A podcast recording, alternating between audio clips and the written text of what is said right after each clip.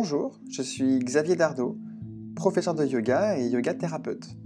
Dans mes podcasts, j'explore des thématiques liées au yoga, sur la philosophie, la pratique ou d'autres aspects. Je reçois régulièrement des invités qui présentent leur façon d'interpréter et de pratiquer le yoga. Ils parlent également de leur passion, de leurs projets ou tout simplement de leurs expériences. Je vous souhaite une bonne écoute. Namasté. Bonjour à tous, je suis ravi de recevoir Michael Cohen. Pour ce nouvel épisode, on va parler de yoga, bien sûr, mais aussi d'énéagramme, de spiritualité, d'être humain. Bonjour Michael. Bonjour Xavier. Michael, j'ai envie de te qualifier d'humaniste, c'est-à-dire une personne qui s'intéresse à l'être humain dans sa globalité psychologique, émotionnelle et également spirituelle. Ton parcours professionnel démarre dans les années 90 par la kinésiologie. Tu découvres ensuite le yoga, la méditation, le tai chi, la morphopsychologie, entre autres. Autant de techniques ou d'approches qui relient le corps au mental. Tu rencontres l'énéagramme. Et à ce moment-là, c'est un tournant pour toi, ou du moins une prise de conscience qui t'oriente vers un nouveau regard sur toi et sur les autres. En parallèle de tes activités de thérapeute et d'accompagnante, tu as une vie professionnelle, en entreprise, classique, si je peux dire, et tu décides après quelques années de te consacrer entièrement à l'étude de l'être humain et à l'accompagnement. C'est-à-dire accompagner des personnes qui ont envie, qui sont prêtes à mieux se connaître pour s'accepter, s'accomplir, euh, on pourrait dire s'accomplir avec les cartes qui sont les siennes. On s'est rencontrés à travers le yoga, à travers la kinésiologie, à travers l'énéagramme, tantôt élève, professeur, thérapeute, patient, stagiaire, au final une relation amicale, de qualité, avec quelques perspectives de collaboration. On y reviendra à la fin du podcast. Pour synthétiser, une personne intelligente, exigeante, qui va à l'essentiel, écrivain doué, bon orateur, chercheur en spiritualité. Je ne sais pas si le terme existe. En tout cas, le spirituel te réussit et tu ne peux pas t'empêcher, petit clin d'œil à l'énagramme, d'y amener tous les gens que tu rencontres, que ça leur plaise ou non. Ça leur plaise ou non, ça te paraît juste? Honnêtement, non. On ne peut pas amener quelqu'un à quelque chose s'il n'a pas, au fond, lui, l'envie d'y aller. On peut proposer, on peut, mais c'est la personne qui dispose toujours, toujours. Et et vraiment que ce soit en tant que formateur, en tant que thérapeute ou prof de yoga, tu le sais aussi, euh, l'enjeu c'est juste de, d'aider la personne à, trouver ce qui est juste pour elle, l'encourager, l'accompagner, peut-être parfois même la pousser un petit peu, mais juste un petit peu. Le reste de la définition te convient ou il y a des choses euh, qui sont à rectifier? N'y a rien à rectifier, c'est la façon dont tu me présentes et dont tu me perçois, donc c'est forcément juste, c'est ta perception. Si je devais me présenter, est-ce que je me présenterais comme ça? Peut-être pas exactement, mais ça n'a pas d'importance finalement. On se connaît depuis quelques années mmh et je te considère un peu comme un maître à penser. Tes connaissances, ton expérience sont inspirantes. De ton côté, est-ce que tu as un enseignant, un gourou, un maître, une personnalité qui t'a inspiré et qui continue à t'inspirer? Il y a beaucoup de gens qui, m'ont inspiré et qui continuent à m'inspirer. D'abord, euh, des grands maîtres connus, reconnus, euh, et puis euh, ce que j'appellerais les petits maîtres du quotidien, ceux qu'on n'appelle pas maîtres évidemment, mais qui, quand on les rencontre, il se passe quelque chose et il y a un nouvel éclairage qui se fait. Et sur le moment, peut-être on ne se rend pas compte, mais des années après, on se dit Ah oui, oui, cette rencontre-là, ça a été important. Et euh, pour ma part, une des grandes rencontres que j'ai eues, c'est avec un professeur de tennis euh, quand j'avais 16 ans. C'est cet homme-là qui m'a fait euh, la première fois découvrir l'énéagramme. Voilà, mais j'ai rien compris, ça m'intéressait pas d'ailleurs, mais il m'a fait découvrir beaucoup, beaucoup de choses, alors que c'était un simple prof de tennis. Est-ce que tu penses qu'il y a besoin d'avoir un maître pour évoluer sur le chemin de la spiritualité Très sincèrement, je ne sais pas. Les avis sont partagés. Il y a des courants qui disent que sans maître, on ne peut rien faire. Il y a des courants qui disent que finalement, le maître est avant tout le maître intérieur.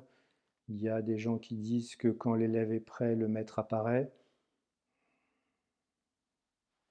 Je crois que chacun doit trouver la réponse qui est bonne pour lui. En tout cas, ce qu'on peut dire, c'est si on prend son sac à dos pour parcourir le monde à la recherche d'un maître, on risque de faire comme dans ce petit conte, cet homme qui court le monde entier à la recherche d'un trésor pour se rendre compte à la fin de sa vie que le trésor était chez lui. Et quand même, euh, sait bien d'avoir des gens qui nous guident par moment. je sais que moi, j'avais trouvé un maître euh, indien à un, moment donné où je cherchais pas du tout.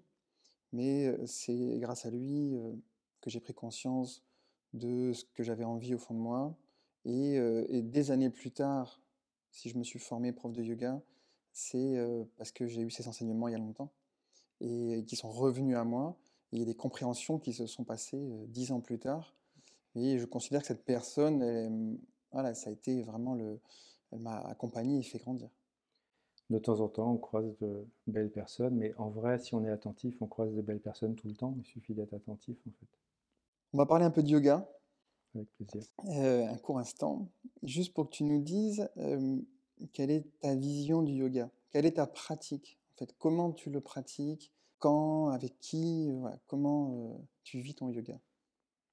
Pour être tout à fait sincère, pour moi, le yoga, c'est avant tout une pratique corporelle, presque, je pourrais dire une gymnastique. Je n'ai pas une vision très spirituelle du yoga, même si j'ai conscience que ça peut l'être.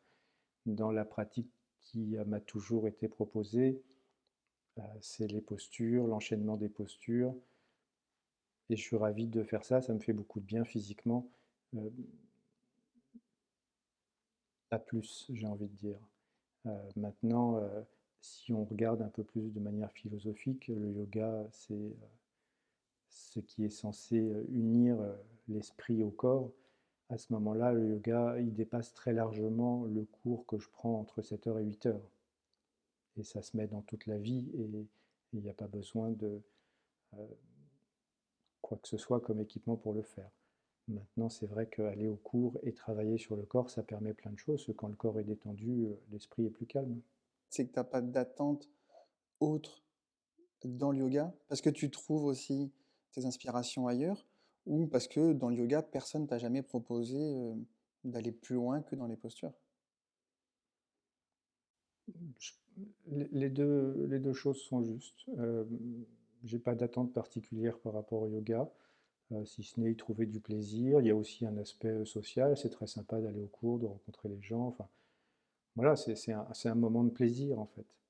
Euh, mais c'est vrai que comme certains pratiquants, je ne me lèverai pas à 6 heures du matin pour faire ma pratique de yoga tous les matins. Je le fais une fois de temps en temps, mais c'est pas, comme on dit familièrement, c'est pas mon truc. D'accord. Donc, tu n'envisages pas une évolution sur le chemin du yoga euh, tu, prends ce qu'on te propose et, ça te convient aujourd'hui oui, oui, Alors, est-ce que tu peux nous en dire un petit peu plus sur l'énéagramme? Euh, J'ai fait deux stages avec toi. Initiation. Je peux dire que c'est un outil de connaissance de soi. J'aimerais que tu nous en dises un petit peu plus sur cette, euh, cet outil l'énéagramme sur est-ce que c'est un outil mystique, est-ce que c'est un outil pratique, est-ce que c'est les deux? Alors, pour répondre déjà à la dernière question, est-ce que c'est mystique? Je ne sais pas déjà ce que ça veut dire mystique ou est-ce que c'est pratique. Euh, j'ai envie de dire, euh, avec il y a ce petit dicton qui dit quand on est un marteau, tout ressemble à un clou. Donc si quelqu'un de mystique, je ne sais toujours pas ce que ça veut dire, vient faire l'énéagramme, il trouvera ça sûrement très mystique. Si quelqu'un de pratique vient faire l'énéagramme, il trouvera ça pratique. On, va trouver ce qu'on est venu chercher de toute façon. Ce qui est certain, c'est que c'est un outil de connaissance de soi. C'est un outil qui aide à savoir, à comprendre, à ressentir qui on est au fond. Alors évidemment, euh, la plupart d'entre nous, quand on nous dit ça, on dit ben, moi je sais qui je suis. C'est pas aussi simple que ça. Euh, très souvent, on peut constater qu'on est dans des réactions, non pas dans des actions, plutôt dans des réactions automatiques. Et toutes les expressions qu'on connaît bien, c'est plus fort que moi, j'ai pas pu faire autrement, j'ai pas pu m'en empêcher. L'énéagramme, en fait, vient nous montrer l'espèce de euh, programme interne que l'on a, chacun d'entre nous, et qui nous dirige dès qu'il y a trop de stress, puisque évidemment, quand il n'y a pas de stress, on peut faire tout ce qu'on veut. Mais par contre, quand il y a du stress, euh, le colérique se met en colère, le renfermé se renferme, l'émotionnel s'émotionne, etc., etc. Et euh, ce qui est intéressant, c'est de constater que on réagit toujours de la même manière, en vrai. Prendre conscience de cette manière-là, loin de s'enfermer, c'est le début de la vraie liberté. C'est-à-dire, je me vois faire, et donc petit à petit, à force de me voir faire, je ne suis plus obligé de subir tous mes automatismes. Et là, il y a une vraie possibilité de liberté. Donc euh, cet énéagramme, en fait, qui est euh, vieux comme le monde, en vrai, puisqu'il a traversé euh, les époques, les siècles, est un outil vraiment qui permet aux gens de mieux se comprendre, mieux se tolérer aussi. Ça permet de faire la paix avec soi. Très souvent, non pas en société, mais, mais quand on est tout seul avec soi-même, on peut s'en vouloir, sans vouloir d'être trop colérique, sans vouloir de ne pas réussir à ouvrir la bouche, sans vouloir d'être tellement anxieux et avoir peur de tout, sans vouloir d'avoir tellement d'émotions, sans vouloir de... Bref, on ne manque pas d'occasion de nous en vouloir. Une fois qu'on se connaît, on comprend aussi que, eh bien, on est fait d'un certain matériau et que ça ne changera pas, et donc on finit par pouvoir s'accepter. Ce qui ne veut pas dire ne rien faire et ne pas évoluer, pas du tout mais par contre, euh, on commence à travailler à partir de qui on est et non plus en fonction d'une espèce d'image idéale de ce que l'on voudrait être. Donc il y a un effet acceptation de soi qui est énorme quand on fait cette euh, initiation à l'énéagramme. Et puis le deuxième effet qui se coule, si je puis dire, c'est qu'on comprend qu'on n'est pas tout seul. On se rend compte que globalement, une personne sur dix dans la rue est, entre guillemets, câblée comme nous, et que je ne suis pas tout seul à me faire des films dans ma tête, je ne suis pas tout seul à avoir un espèce de torrent de lave dans le ventre qui ne demande qu'à sortir, je ne suis pas tout seul à être à me sentir tellement abandonné, etc. Je ne suis pas tout seul. Ça, c'est important aussi. Et puis, le dernier truc, si tu me permets, c'est de se rendre compte du coup que de la même manière qu'il y a un programme qui tourne en moi, il y a aussi un programme qui tourne en toi et du coup je peux devenir beaucoup plus bienveillant et beaucoup plus tolérant. Donc bienveillance avec soi-même, bienveillance avec l'autre, ça me semble déjà un bon point de départ. Moi je pense que c'est la première leçon hein, que j'avais, retenue, euh, c'est vraiment ce rapport, cette relation avec l'autre, en disant ben, effectivement on n'est pas tous pareils, on le comprend dans les stages pratiques, on, le, constate, on le comprend, et, euh, et ça amène beaucoup plus de tolérance, ça nous amène aussi à une communication un peu différente, de comprendre qu'en face, la personne ne raisonne pas comme nous, et que c'est bien aussi, en fait. C'est pas mieux ou moins bien, c'est euh, arrêter peut-être de se comparer et, euh, et d'accepter tout le monde tel qu'il est. Oui, ça, ça serait vraiment la finalité, s'accepter soi, déjà, euh, tel qu'on est, et après accepter l'autre. Je dis après, mais en fait, c'est en même temps, on ne peut pas faire l'un sans l'autre. Mais effectivement, si jamais il y avait un programme à l'énéagramme, ça pourrait être euh, celui-ci. Avec cette euh, compréhension que de toute façon, euh, on sent intuitivement que les gens sont différents. Quand vous rentrez dans le tram, vous voyez bien qu'il y a des gens avec qui vous vous sentez là c'est ok, et puis d'autres gens où vous dites non, là c'est pas ok, indépendamment de toute référence culturelle. Et grâce à l'énéagramme, on peut comprendre, on peut comprendre pourquoi ça se déclenche. Alors ce n'est pas la seule euh, grille de lecture, hein, il y a bien d'autres grilles de lecture qui existent, mais celle-là est euh, très pointue d'une part, et puis surtout elle est, euh, elle est facile. Quoi. Je veux dire, en un week-end déjà, c'est, on a une grille de lecture qu'on n'a pas après parfois des années de thérapie. Ça peut être une, une révélation. Ah oui, ça peut être une révélation.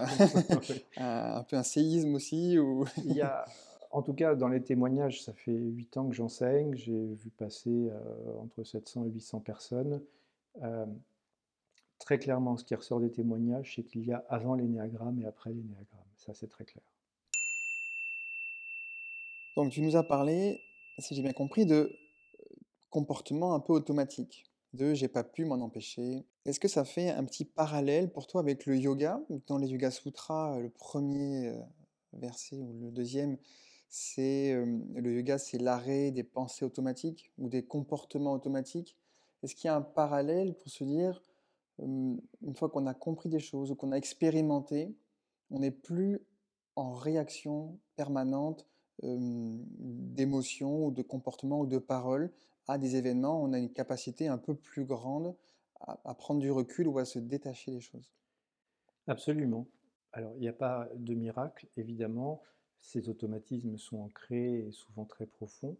Mais euh, pour donner une image, euh, la connaissance qui vient avec l'énéagramme, c'est simplement euh, mettre de la lumière. Et si vous vous réveillez à 3 heures du matin avec l'envie de boire un verre d'eau et que vous traversez votre salon, vous vous cognez contre la table basse, bah, s'il y avait eu de la lumière, vous auriez vu la table basse, vous n'auriez pas cogné. Mais là, c'est pareil, dans la vie, dans le quotidien, on se cogne contre les gens, contre soi-même, contre des situations, et on refait encore et encore les mêmes erreurs, on, revit encore et encore les mêmes situations. Quand on prend conscience de notre euh, manière d'être automatique, eh bien, petit à petit, on peut prendre une certaine distance vis-à-vis de ça. Et en fait, euh, ça devient plus facile. Ça ne veut pas dire qu'il n'y a plus de problèmes, bien évidemment, hein, mais euh, les problèmes, les plus petits problèmes n'en sont plus, et les plus gros problèmes durent moins longtemps. Donc ça veut dire qu'il y a une marge de manœuvre pour toutes les personnes qui se disent: «Ah bah, je suis comme ça, je suis né comme ça», ou surtout on voit beaucoup, heu, les gens qui sont avancés dans l'âge, qui ont 60, 70, 80 et qui vont dire: «Ah mais c'est pas maintenant que je vais changer».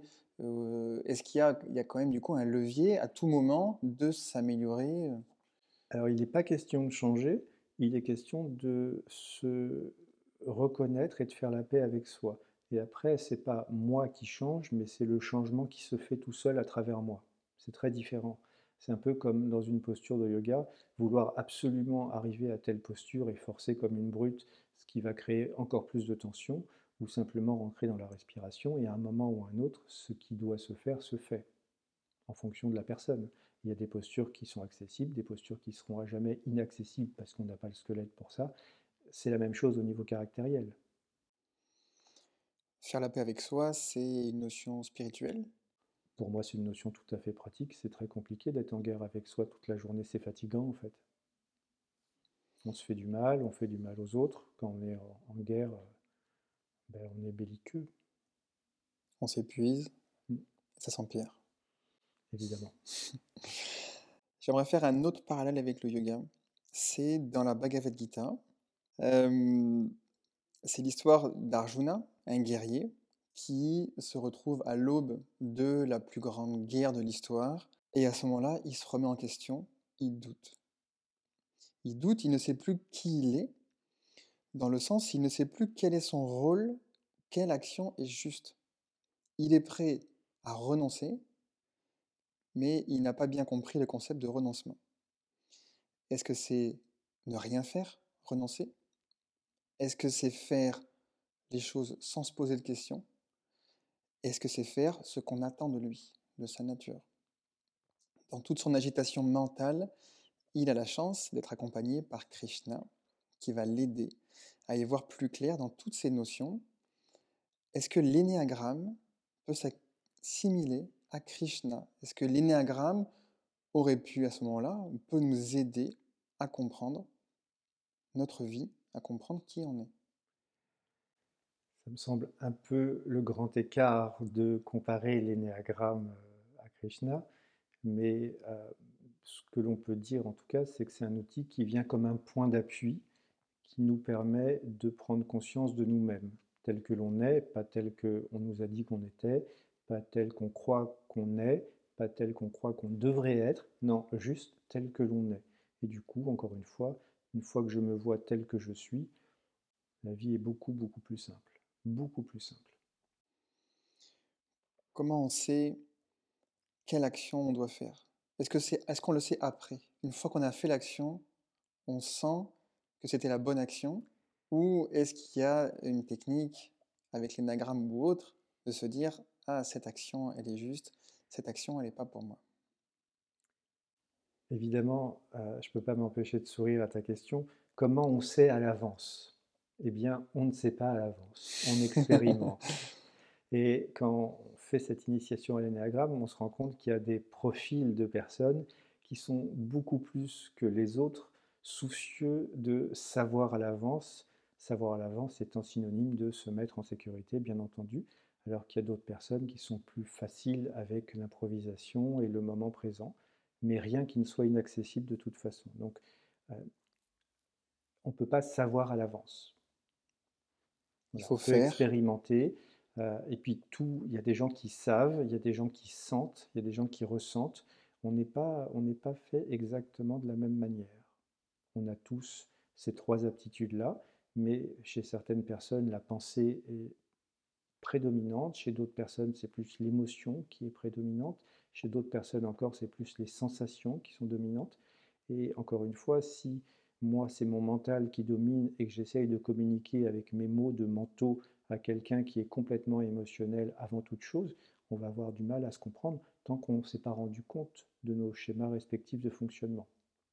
Et après, chacun peut faire un pas vers l'autre et la relation devient possible. Ce serait bien que tout le monde fasse de l'énagramme, quoi. c'est sûr que ça faciliterait les choses. Non, vous savez, c'est juste que, en principe, dans notre joli monde, en principe, on ne reproche pas aux gens le physique qu'ils ont, la couleur de peau qu'ils ont, des choses comme ça. On, accepte, on est tolérant, il n'y a aucun souci. Mais on passe notre temps à reprocher aux autres, qu'ils soient proches ou moins proches, le caractère qu'ils ont. Et si on ne le dit pas à haute voix, souvent on pense quand même, il pourrait faire un effort. Ce qu'il faut bien entendre comme il pourrait faire un effort pour penser comme moi, pour faire comme moi, etc. Hmm. Pour changer. Mais, l'autre n'est pas comme moi. Et l'énéagramme me permet de comprendre d'une manière extrêmement facile et pratique que oui, l'autre est différent de moi et, du coup je peux l'accueillir tel qu'il est, je peux m'accueillir tel que je suis, je peux être tolérant et ça devient plus facile. Si j'ai envie de découvrir l'énagramme avec toi, Michael, comment, je m'y prends? Comment ça se passe? Ce sont des séances individuelles? C'est des stages? Non, alors ce ne sont pas des séances individuelles, ça, euh, c'est catégorique, tout simplement parce que pour prendre conscience de soi, on a besoin de l'autre. On ne peut pas prendre conscience de soi tout seul. Donc ce sont des stages euh, qui se font sur deux jours, un week-end en général, et qui se déroulent en, groupe. Et euh, c'est bien plus amusant comme ça de voir la diversité euh, représentée. Donc ça se passe sous forme de stage, deux jours euh, pleins pour une initiation. Donc on apprend et on pratique. On apprend. On, échange. Alors c'est pas c'est pas du tout euh, on n'est pas du tout dans ces stages là pour raconter notre vie. C'est pas de la thérapie de groupe, pas du tout. C'est vraiment un outil qui est donné. Donc la première journée c'est plutôt moi qui transmets l'outil et la seconde journée, c'est plus interactif pour aider les gens à, on va dire, à, trouver euh, le profil qui est le leur. J'en profite pour dire quand même une chose, que on n'a pas développé l'aspect euh, pratique, mais l'énéagramme, c'est neuf profils. Et quand on dit l'énéagramme, c'est neuf profils, toute personne saine d'esprit devrait avoir un, moment de, de, recul et de rejet en disant on est plus de 7 milliards dans cette planète, on ne peut pas rentrer dans neuf profils. C'est tout à fait vrai.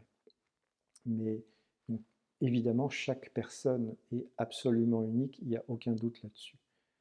Cela étant, euh, si on est tous d'accord sur le fait qu'il y a une infinité de nuances de couleurs, qu'il y a beaucoup de couleurs, on est aussi tous d'accord sur le fait qu'il y ait trois couleurs primaires.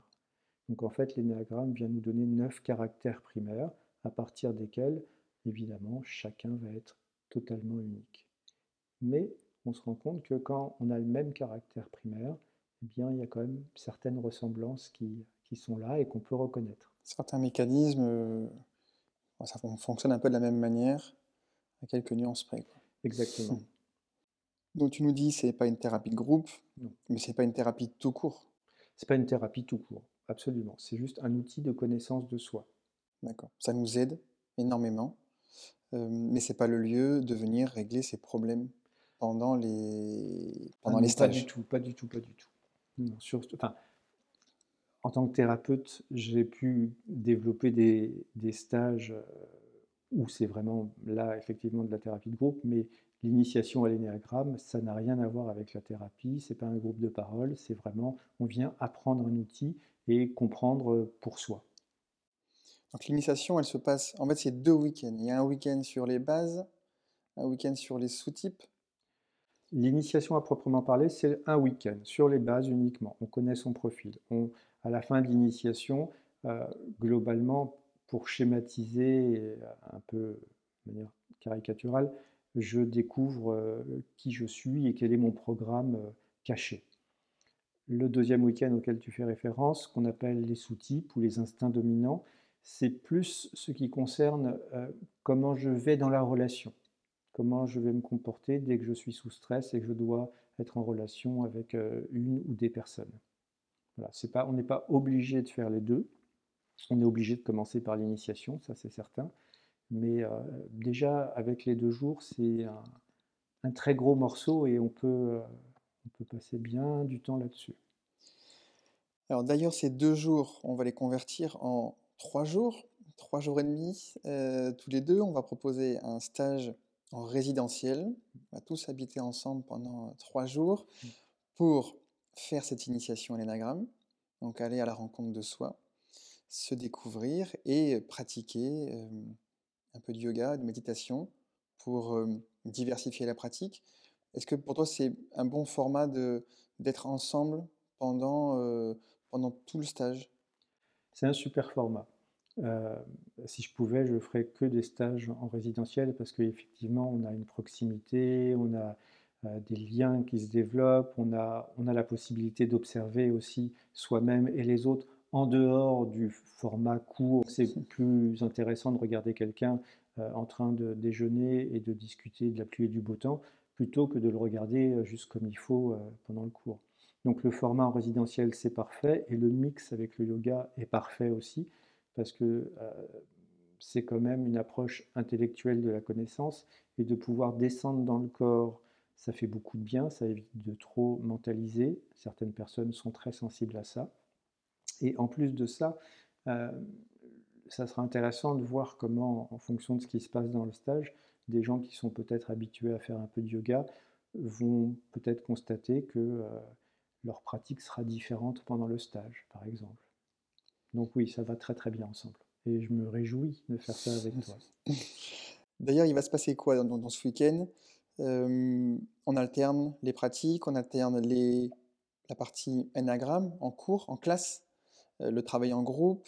il y a une première journée où vraiment c'est très théorique. Tu présentes euh, les bases, les profils, mais bon, il y a quand même des vidéos qui euh, expliquent et dans lesquelles on se retrouve assez facilement ou pas d'ailleurs puisque ça peut mettre un petit peu de temps pour se découvrir.